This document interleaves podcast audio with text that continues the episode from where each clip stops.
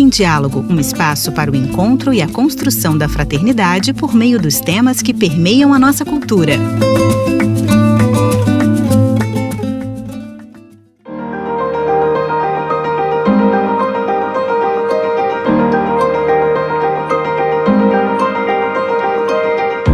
Bem-vindos a um novo episódio do América em Diálogo. No episódio desta semana, vamos falar sobre as diferentes redes ecológicas que surgiram no seio da igreja nos últimos anos e que têm presença em vários continentes, especialmente na América Latina, como é o caso da Rede Eclesial Panamazônica, REPAN, e da Rede Eclesial Ecológica Mesoamericana, REMA, apenas para citar algumas delas.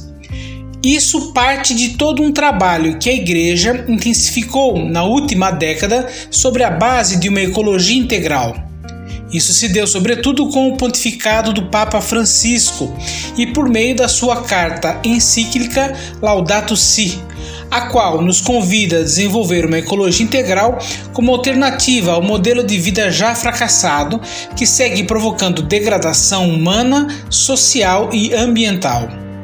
Para conversar sobre esse tema, convidamos a Lírio Gáceres. Ordenado em 2002, ele é diácono permanente da Arquidiocese de Bogotá, na Colômbia. Cáceres é engenheiro químico, especialista em educação e mestre em teologia. Atua como ecoteólogo e gestor ambiental dedicado a promover o cuidado com a criação, a partir dos fundamentos doutrinais e das práticas pastorais. Ele é também membro do Conselho Mundial do Movimento Laudato Si, conhecido antes como Movimento Católico Mundial pelo Clima, MCMC.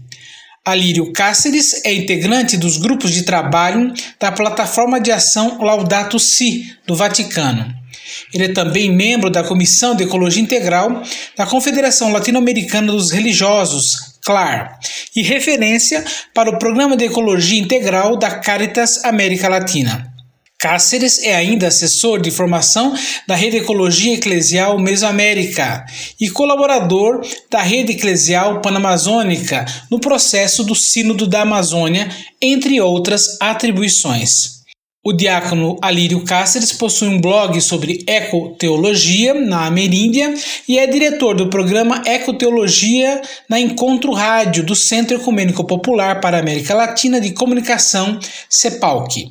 Com os seus personagens Oikos, o mimo ecológico, e Rio Clown, comunica mensagens ecoteológicas por meio das artes cênicas. Iniciamos a nossa conversa perguntando ao diácono Alírio Cáceres como surgiram e quais as motivações dessas redes ecológicas eclesiais.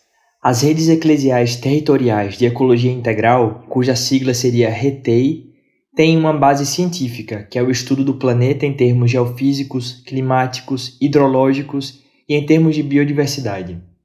Esse estudo demonstrou que a rotação da Terra gera algumas áreas consideradas como florestas úmidas tropicais na linha do Equador, que é um cinturão verde.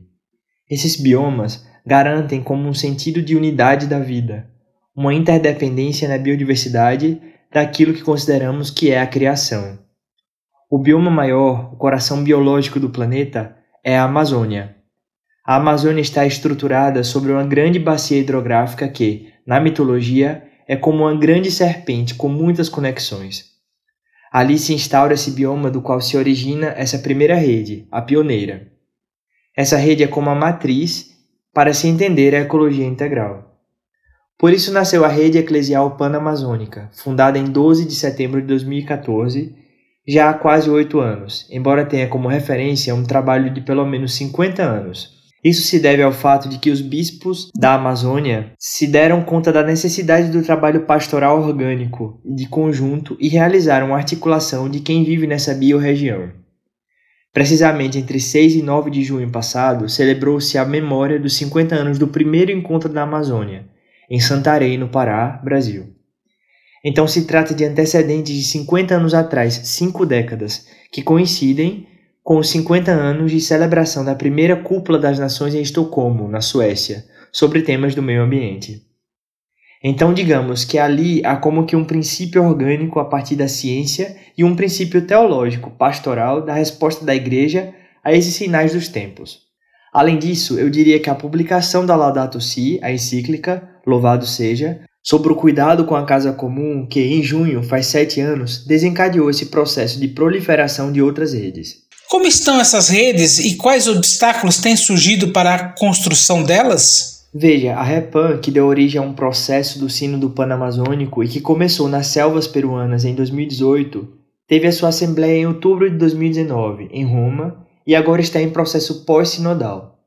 Dessa assembleia sobre o sínodo amazônico, o Papa publicou Querida Amazônia, exortação pós-sinodal em que ele apresenta seus quatro sonhos para a Amazônia.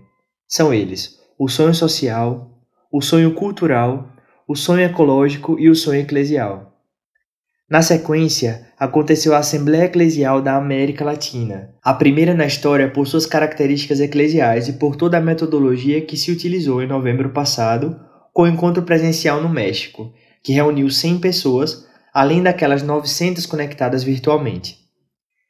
Então, digamos que a Repan está sendo inspiradora de todos esses processos. Além disso, o Sínodo Panamazônico deixou como preposição a fundação de um organismo articulador, que é a Conferência Eclesial da Amazônia, SEAMA, criada pelo Papa. Nesse momento, há um processo de diálogo entre a SEAMA e a REPAM para ver como se combina o papel de cada um desses organismos. Então, digamos que, nesse processo, há uma metodologia participativa, de consulta, de escuta recíproca, de diálogo, de caminhar e atuar juntos, de busca de sinergia. Com efeito, esse sínodo recebeu o título de Sínodo da Pan-Amazônia, em busca de novos caminhos para a Igreja e até uma ecologia integral. Esse sínodo, por sua vez, fez surgir critérios hermenêuticos teológicos de interpretação da ação da Igreja como interculturação, diálogo, cultura do encontro, os quais, por sua vez, chegam a outras redes.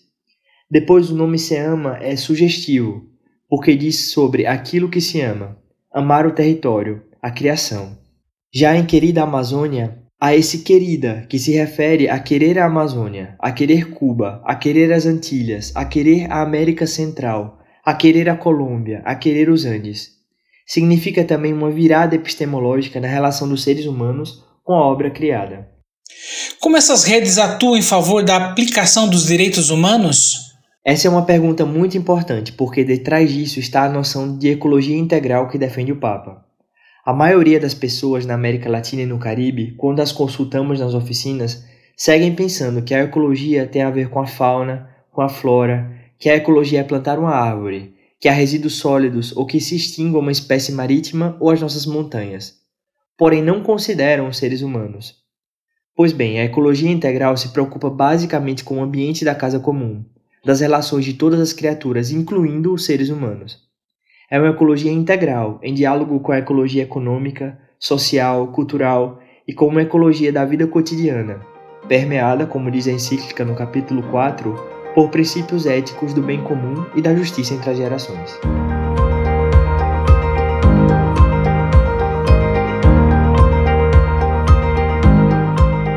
Este foi mais um episódio do América em Diálogo, cuja produção dessa vez ficou por conta de Cidanueva Ibero-Americana. A versão em português é de Luiz Henrique Marques. América em Diálogo é uma produção da Cidade Nova Latino-Americana e Caribenha. Muito obrigado e até a próxima!